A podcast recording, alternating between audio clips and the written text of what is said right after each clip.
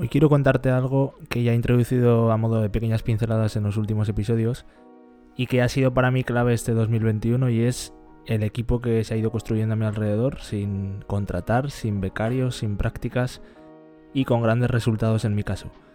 Hoy seguramente rompamos varios mitos, no sé si para ti, pero seguro que para mucha gente respecto a cómo se concibe por norma general el crear una empresa y construir un equipo en torno a ella.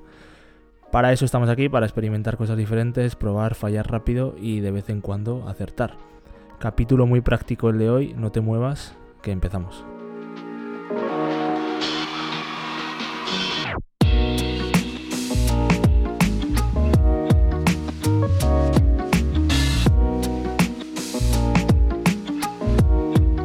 Te doy la bienvenida a Spoiler Podcast.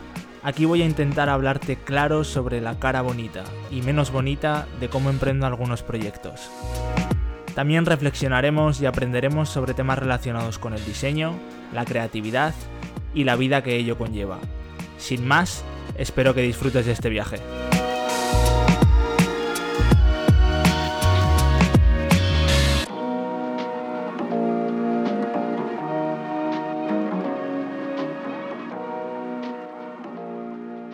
Bueno, en primer lugar quiero agradecerte la acogida del episodio anterior. Está funcionando muy bien y en cierto modo lo podía esperar porque soy consciente de que siempre suscita mucha curiosidad todo este tema del porno financiero.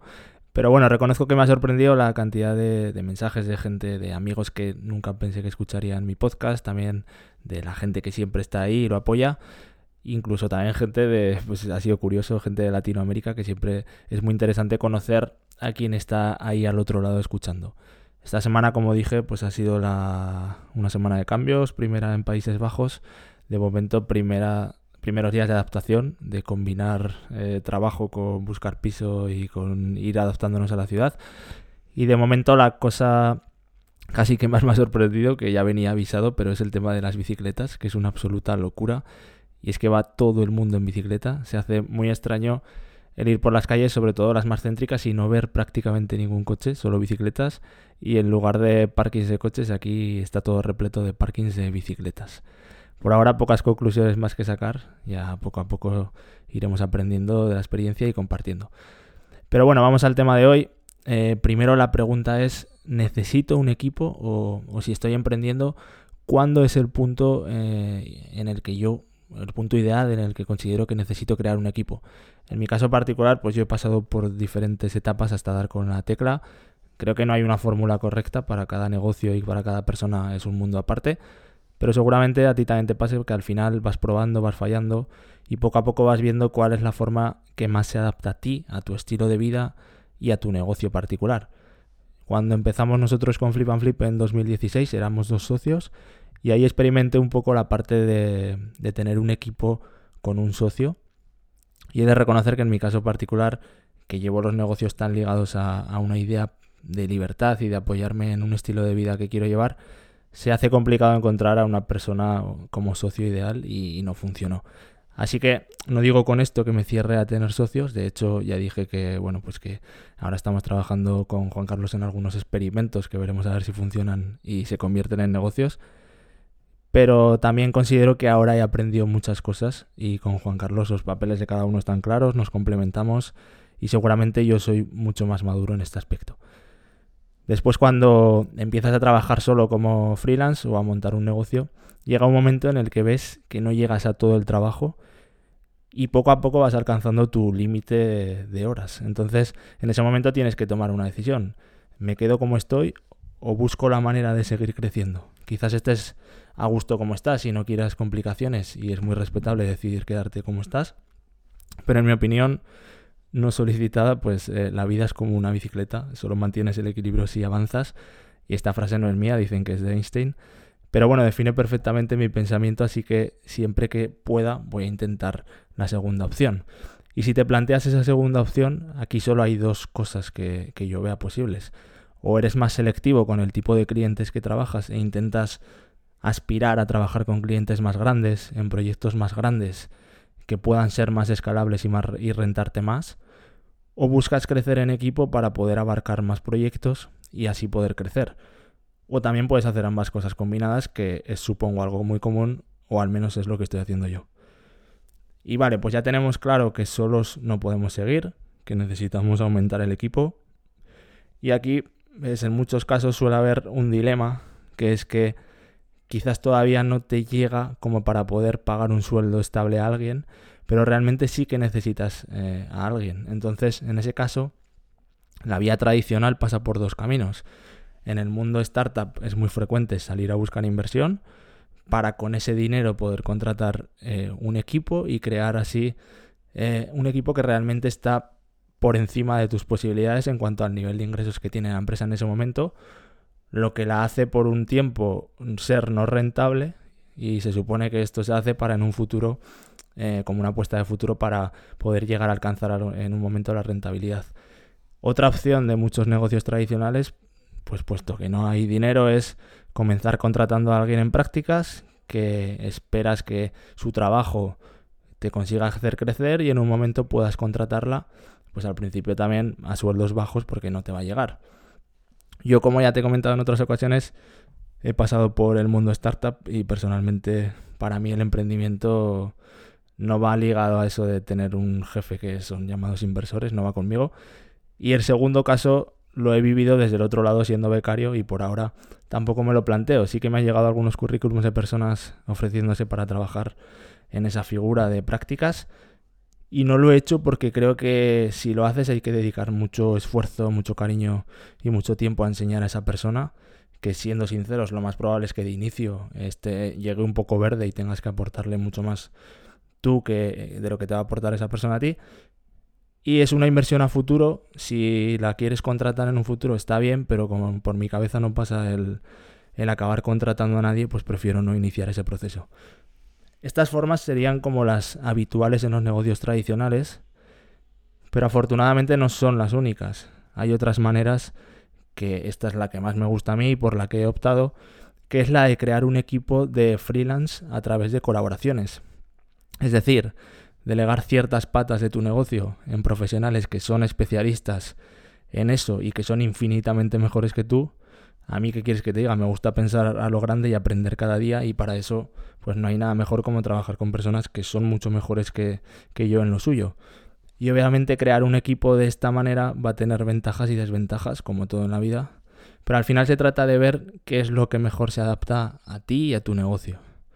Algunas de las ventajas que yo le veo de esta manera es pues que con este modelo todos los que trabajamos en el equipo somos libres, nadie depende de mi trabajo para poder vivir, lo cual me quita bastante presión, pero del mismo modo yo no dependo de nadie para poder vivir. La segunda ventaja que le veo es que consigo montar negocios mucho más ligeros, es decir, mantengo los costes fijos bajos en todo momento e intento llevar todos los costes posibles a costes variables, de manera que mi negocio es mucho más flexible para tomar decisiones y poder cambiar en cualquier momento. Otra ventaja es que todo el mundo es emprendedor y por lo tanto, si son buenos en general, van a estar mucho más motivados. Es decir, cada uno está gestionando su propio negocio y sabe que cuanto mejor lo haga, más trabajo le va a salir y por lo tanto más va a crecer su negocio. Entonces el crecimiento aquí no se limita a un salario, entonces no hay un techo tan cercano, sino que si tu negocio crece, el suyo va a crecer y esto será proporcionalmente. Otra ventaja es que cada uno tiene muy claro cuál es su papel y cuál es su responsabilidad y lo intentará hacer de la mejor manera posible. Y otra que también es muy interesante es que si trabajas con gente que, que por lo cual, por lo general va a ser muy experimentada en lo suyo, ya tiene un bagaje detrás, esto va a hacer que el nivel de los proyectos en los que estás trabajando suba exponencialmente y por lo tanto lo va a hacer el, también el nivel de los clientes a los que puedes optar. Y esto se traduce en cobrar mucho mejor tu tiempo y hacer también crecer tu negocio por esa vía. O sea que más tiempo y tiempo mejor pagado, pues al final es la fórmula perfecta. Y la última ventaja, que es también muy interesante, es que es una colaboración exponencial, porque además normalmente estás colaborando entre emprendedores, esto quiere decir que hoy tú puedes eh, introducir a alguien en un proyecto o a un compañero, pero esa persona mañana puede hacer lo mismo contigo. Entonces cada uno está trabajando en paralelo por conseguir más clientes que nos pueden retroalimentar a todos, así que sin quererlo acabas teniendo también a diferentes personas haciendo labor comercial para tu negocio indirectamente. Y ojo al dato porque es que esto es la pera. Y ojo, el conocer a la gente, a gente también con inquietudes de emprender como tú, pues puede hacer que acabes encontrando a socios con los que montar otros negocios también. Pero como decíamos, todas las cosas tienen desventajas y esto tiene también algunas desventajas que yo veo. Es que, por ejemplo, la primera que yo veo es que cada uno también lleva en paralelo otros, otros proyectos, por lo tanto, esas personas no van a estar 100% enfocadas en hacer crecer tu negocio. De hecho, lo están en hacer crecer el suyo, pero como decíamos, indirectamente puede repercutir en el tuyo, pero no es lo mismo que una persona asalariada que al final va a trabajar 100% para, para tu negocio. De la misma forma, no están 100% disponibles tampoco para tu negocio, así que en ocasiones se puede hacer pues un poco complicado el coordinar eh, tiempos en proyectos, etc. Y también otra desventaja es que no hay nada que, nos case, por lo tanto, en cualquier momento alguien puede decir de dejar de colaborar contigo, lo que haría que esa pata de tu negocio se quede colgando hasta que consigas reemplazarla. Esto también te puede pasar con un empleado, ojo, pero en este caso es verdad que el compromiso es únicamente verbal, así que en la mayoría de los casos se puede romper mucho más fácil.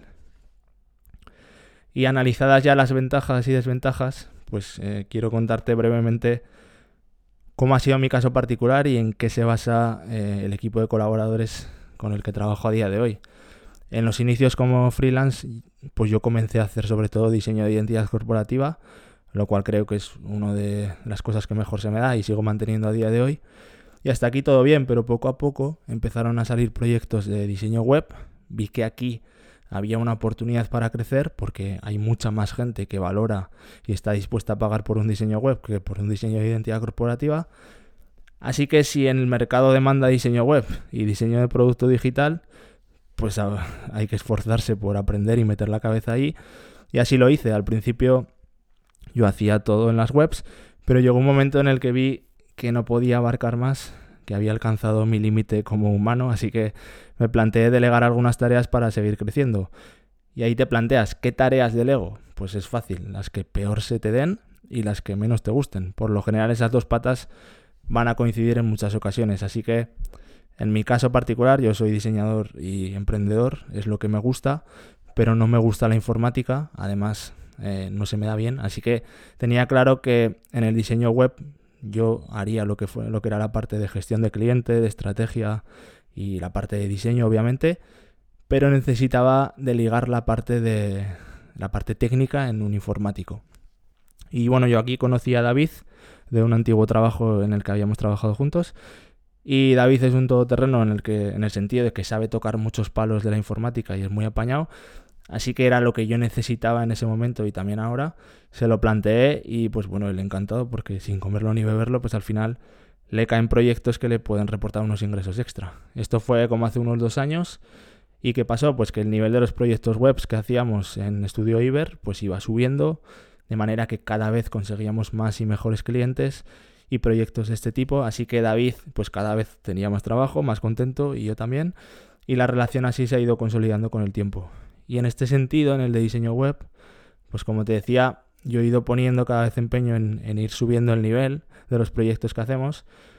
Y vi que, qué patas nos faltaban para poder aportar más valor a nuestros clientes y pensé que hacíamos webs que a nivel técnico y de diseño estaban bien, pero nos faltaba una pata indispensable que era la, tapa de, la pata del copywriting. Porque una web bien escrita eh, es así, eh, vende. Y yo quiero que las webs que creo para mis clientes, pues obviamente les generen ventas. Así que si el, porque así si el cliente está contento, me va a recomendar y, yo voy a estar más contento también.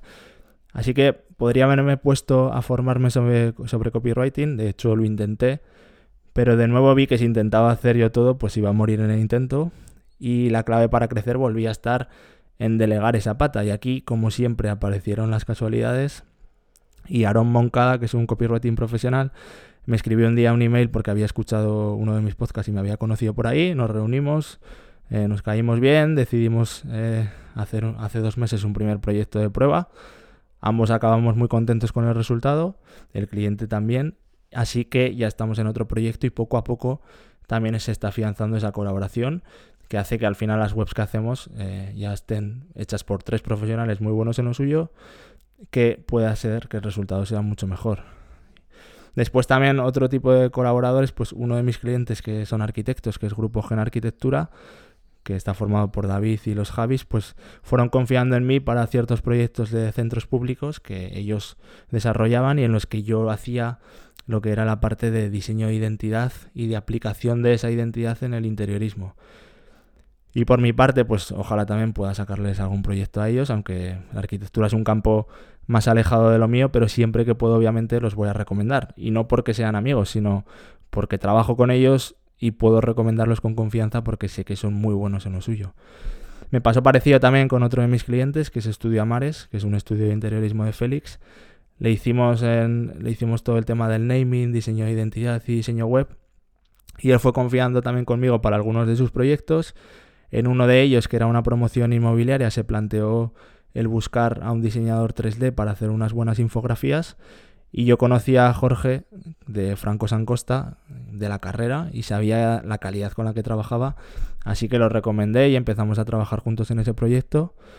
Vimos que podíamos hacer más cosas juntos y un día, pues de ese proyecto salió otro para un fabricante de cocinas Vimos que en ese proyecto se planteaba algo muy grande y que requería de muchas cosas diferentes porque ahí había diseño de identidad, diseño web, estrategia, diseño 3D, por supuesto, diseño inmobiliario. Y para poder abarcar con garantías un proyecto de este nivel necesitábamos un buen equipo especializado.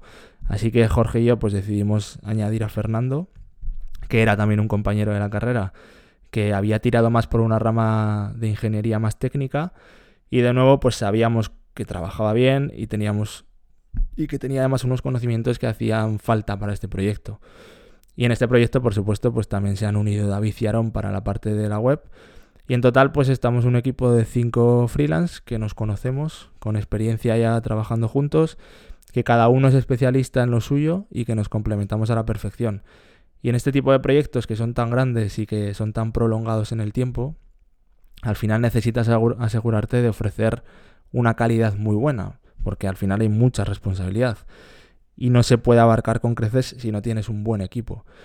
Pero también el conseguir este tipo de proyectos hace que todos crezcamos individualmente y que nuestros negocios puedan escalar a otro nivel superior. Creo que como cierre de este podcast este es un buen ejemplo que demuestra cómo está beneficiándome a mí el hecho de haber creado un equipo de buenos freelance y cómo quizás pues también pueda ser la manera de, que te beneficie a tu, negocio. ¿Quién sabe? Tendrás que probarlo y ver cuál es la mejor manera. Te dejo las notas del capítulo los enlaces de las webs de todos estos compañeros porque indudablemente los recomiendo con todas mis fuerzas porque si no creyera que son buenísimos no trabajaría con ellos. Así que quién sabe, quizás en algún momento te puedan ayudar a ti en algo.